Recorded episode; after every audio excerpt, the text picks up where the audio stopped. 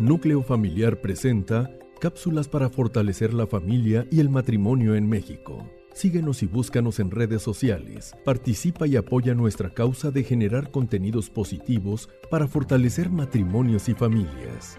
Recuerda y demuéstralo. La familia es primero.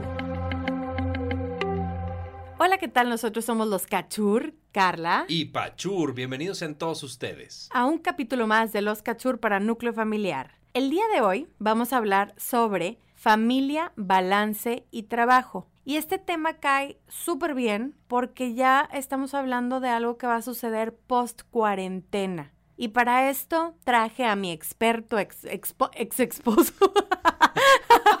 No, no, no. ya quisieras. No, estamos en todo lo contrario. A estamos muy enamorados. Y qué bueno que trajiste a tu experto porque, sí. porque eres el único que había cerca. Sí, pues agarré a este vato aquí en el pasillo y le dije, vente para acá. que, porque... "Ay, ¿a qué te Sí, dedicas? Sí. Ah, recursos humanos. Ah, Ah, tírame vente, vente, puedo aprovecharte ahorita en estos momentos de incertidumbre de qué es lo que va a pasar en la El niño vida. está dormido, ven a platicar. Sí, aprovechemos estos momentos para cotorrear. No, ya, fue- o sea, un poquito en broma y un poquito con miedo. Me gustaría saber de, la, de las manos de un experto, de un profesional en el tema de recursos humanos, a qué nos estamos enfrentando, qué es lo que va a pasar tanto en familia como en el trabajo, porque dicen que van a abrir ya todos los negocios el primero de junio, pero luego siempre las escuelas no, y siempre algunas empresas tampoco. sí, Entonces. ¿qué, ¿qué va a pasar? Antes de aventarme el- la explicación, gracias por las flores, experto. Yo creo que me falta mucho realmente para ser un experto, pero lo que sí les puedo platicar es la experiencia que he recibido de manera directa. Este, Como te ha ido en la feria, ahora no como papá, sino como em- de empresa. Sí, no, pero además, o sea, no solamente es la industria en la que trabajo, sino la industria en la que trabajan muchos de mis compañeros y colegas eh, de capital humano y desarrollo organizacional.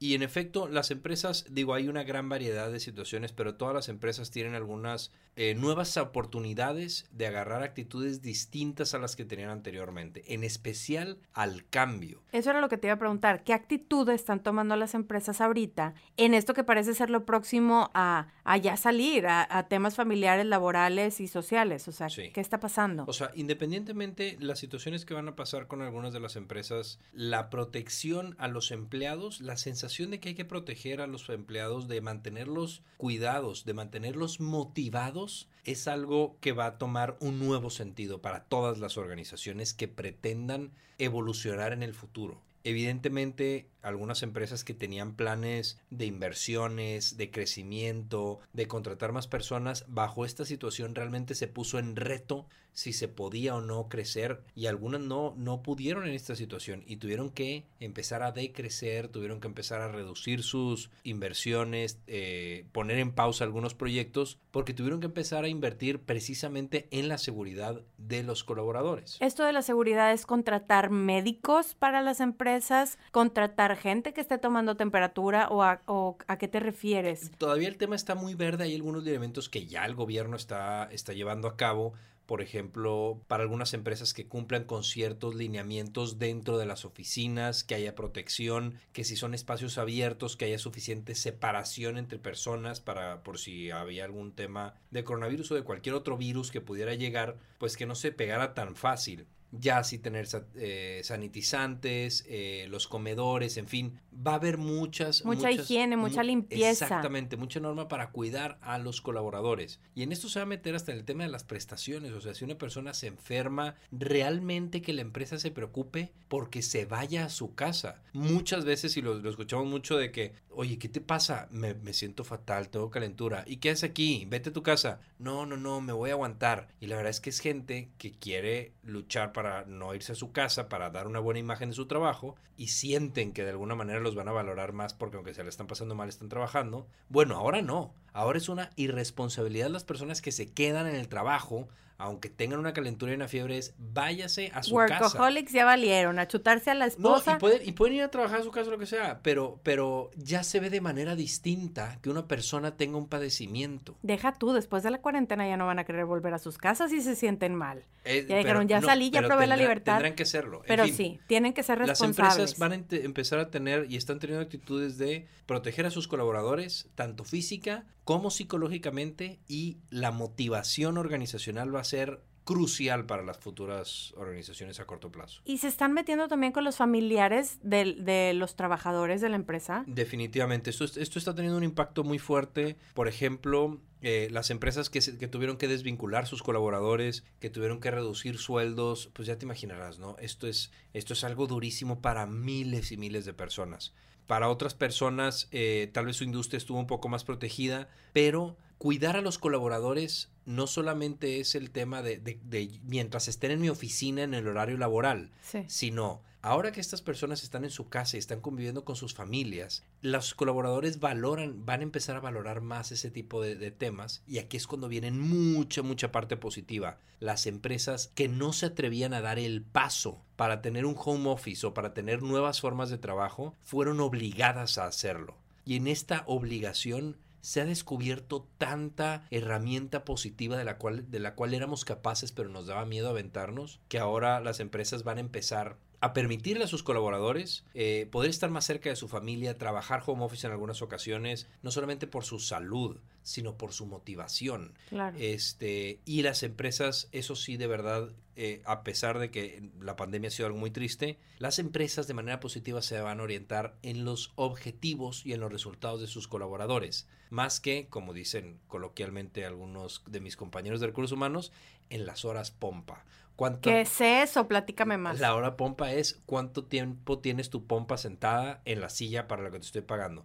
Eh, el horario específico. O sea, si yo te tengo aquí a las 8 de la mañana y te vas a las 6 de la tarde y tal, bueno, las empresas van a empezar a dejar de prestarle tanta atención a eso para realmente medirte por tus objetivos. Claro, ¿lo lograste, sí o no? No me voy a fijar a qué horas hiciste qué, pero para este momento yo necesito que ya estén las cosas listas. ¿Están? Ya. Y eso es lo que las empresas van a fijarse. La hora pompa es hacerse no, la, no, la hora pompa es el horario Sí, específico. El tengo que estar, Exactamente. porque tengo que cumplir. Y Ok. entonces, lo que impacta esto con las familias es que las empresas también se están se tienen que empezar a preocupar y muchas ya lo están haciendo en cómo se encuentra el colaborador en relación con su familia. Sabemos de empresas que están mandando kits de producto a las casas eh, de limpieza, productos de limpieza, productos de comida.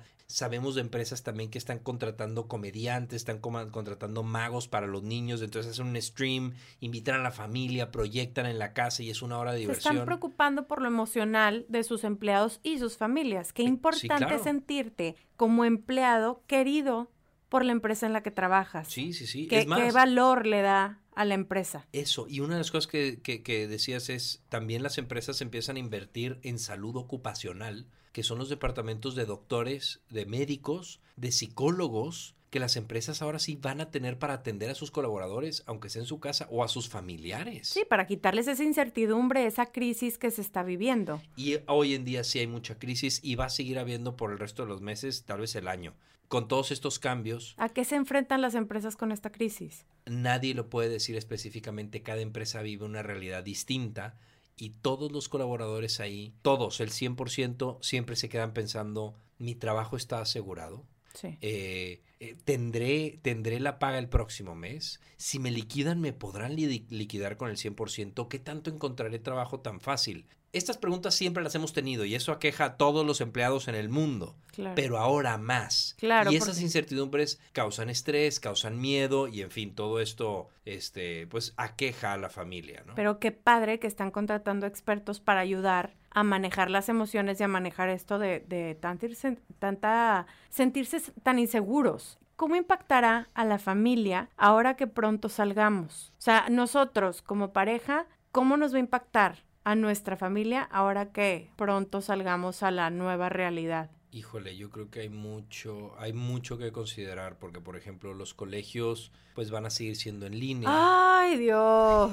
Sí. Y algunos sí tengamos que volver a las oficinas. De hecho, algunas empresas, por más que el primero de junio se empiece a abrir lo económico, lo social o laboral, eh, hay algunas empresas que dijeron, ¿sabes qué? Yo me voy a, voy a alargar más el proceso para que llegue mi gente, vamos a seguir en home office. Cruzaremos esos puentes cuando lleguen. Ya. Yo lo que sí te puedo decir es, eh, vamos a seguir, o sea, ha sido un constante cambio de ritmos y actitudes en los últimos tres meses que sí creemos muchos que por los próximos cuatro meses va a seguir habiendo cambios. Cuatro meses más de cambios y cuatro meses más de seguirnos cuidando. Eso. Cuatro meses más de los que a lo mejor vamos a poder ver a nuestra familia extensa. ¿Se dice familia extensa? Eh, Sí, extendida también. Extendida. puede- sí. Familia extensa. Mi familia no es extensa.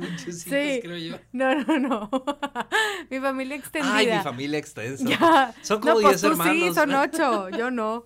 Bueno, el punto es aquí, pues seguirnos cuidando, seguir con el tapabocas, sobre todo con los abuelos, con la gente mayor, con la gente que realmente puede estar en problema en este tema del coronavirus o que le puede afectar. Este, también yo creo que relajarnos en cuestión de si el nieto ya puede ver a los abuelos, pues ya no les digas de que no le den dulces, porque fíjate que lo estamos acostumbrando para la nueva realidad, que va a su- sí, o sea, ya, déjalo ser, tampoco te relajes tanto, pero bien escuché que esto nos pega a los papás, que no le puedes exigir a tu hijo ser perfecto o sacar las mejores calificaciones o hacer las cosas extremadamente bien. Con estar él bien emocionalmente, la tienes, o sea, la tienes hecha. Ahorita estamos en un momento en el que hay que cuidar más a nuestra familia por el lado emocional que por completar lo académico, ahorita que mencionabas el homeschool. Sí, claro. No, yo me, yo me llevo de toda esta situación y de una manera muy positiva, yo me llevo desde el, de- desde el punto de vista laboral, desde las empresas, que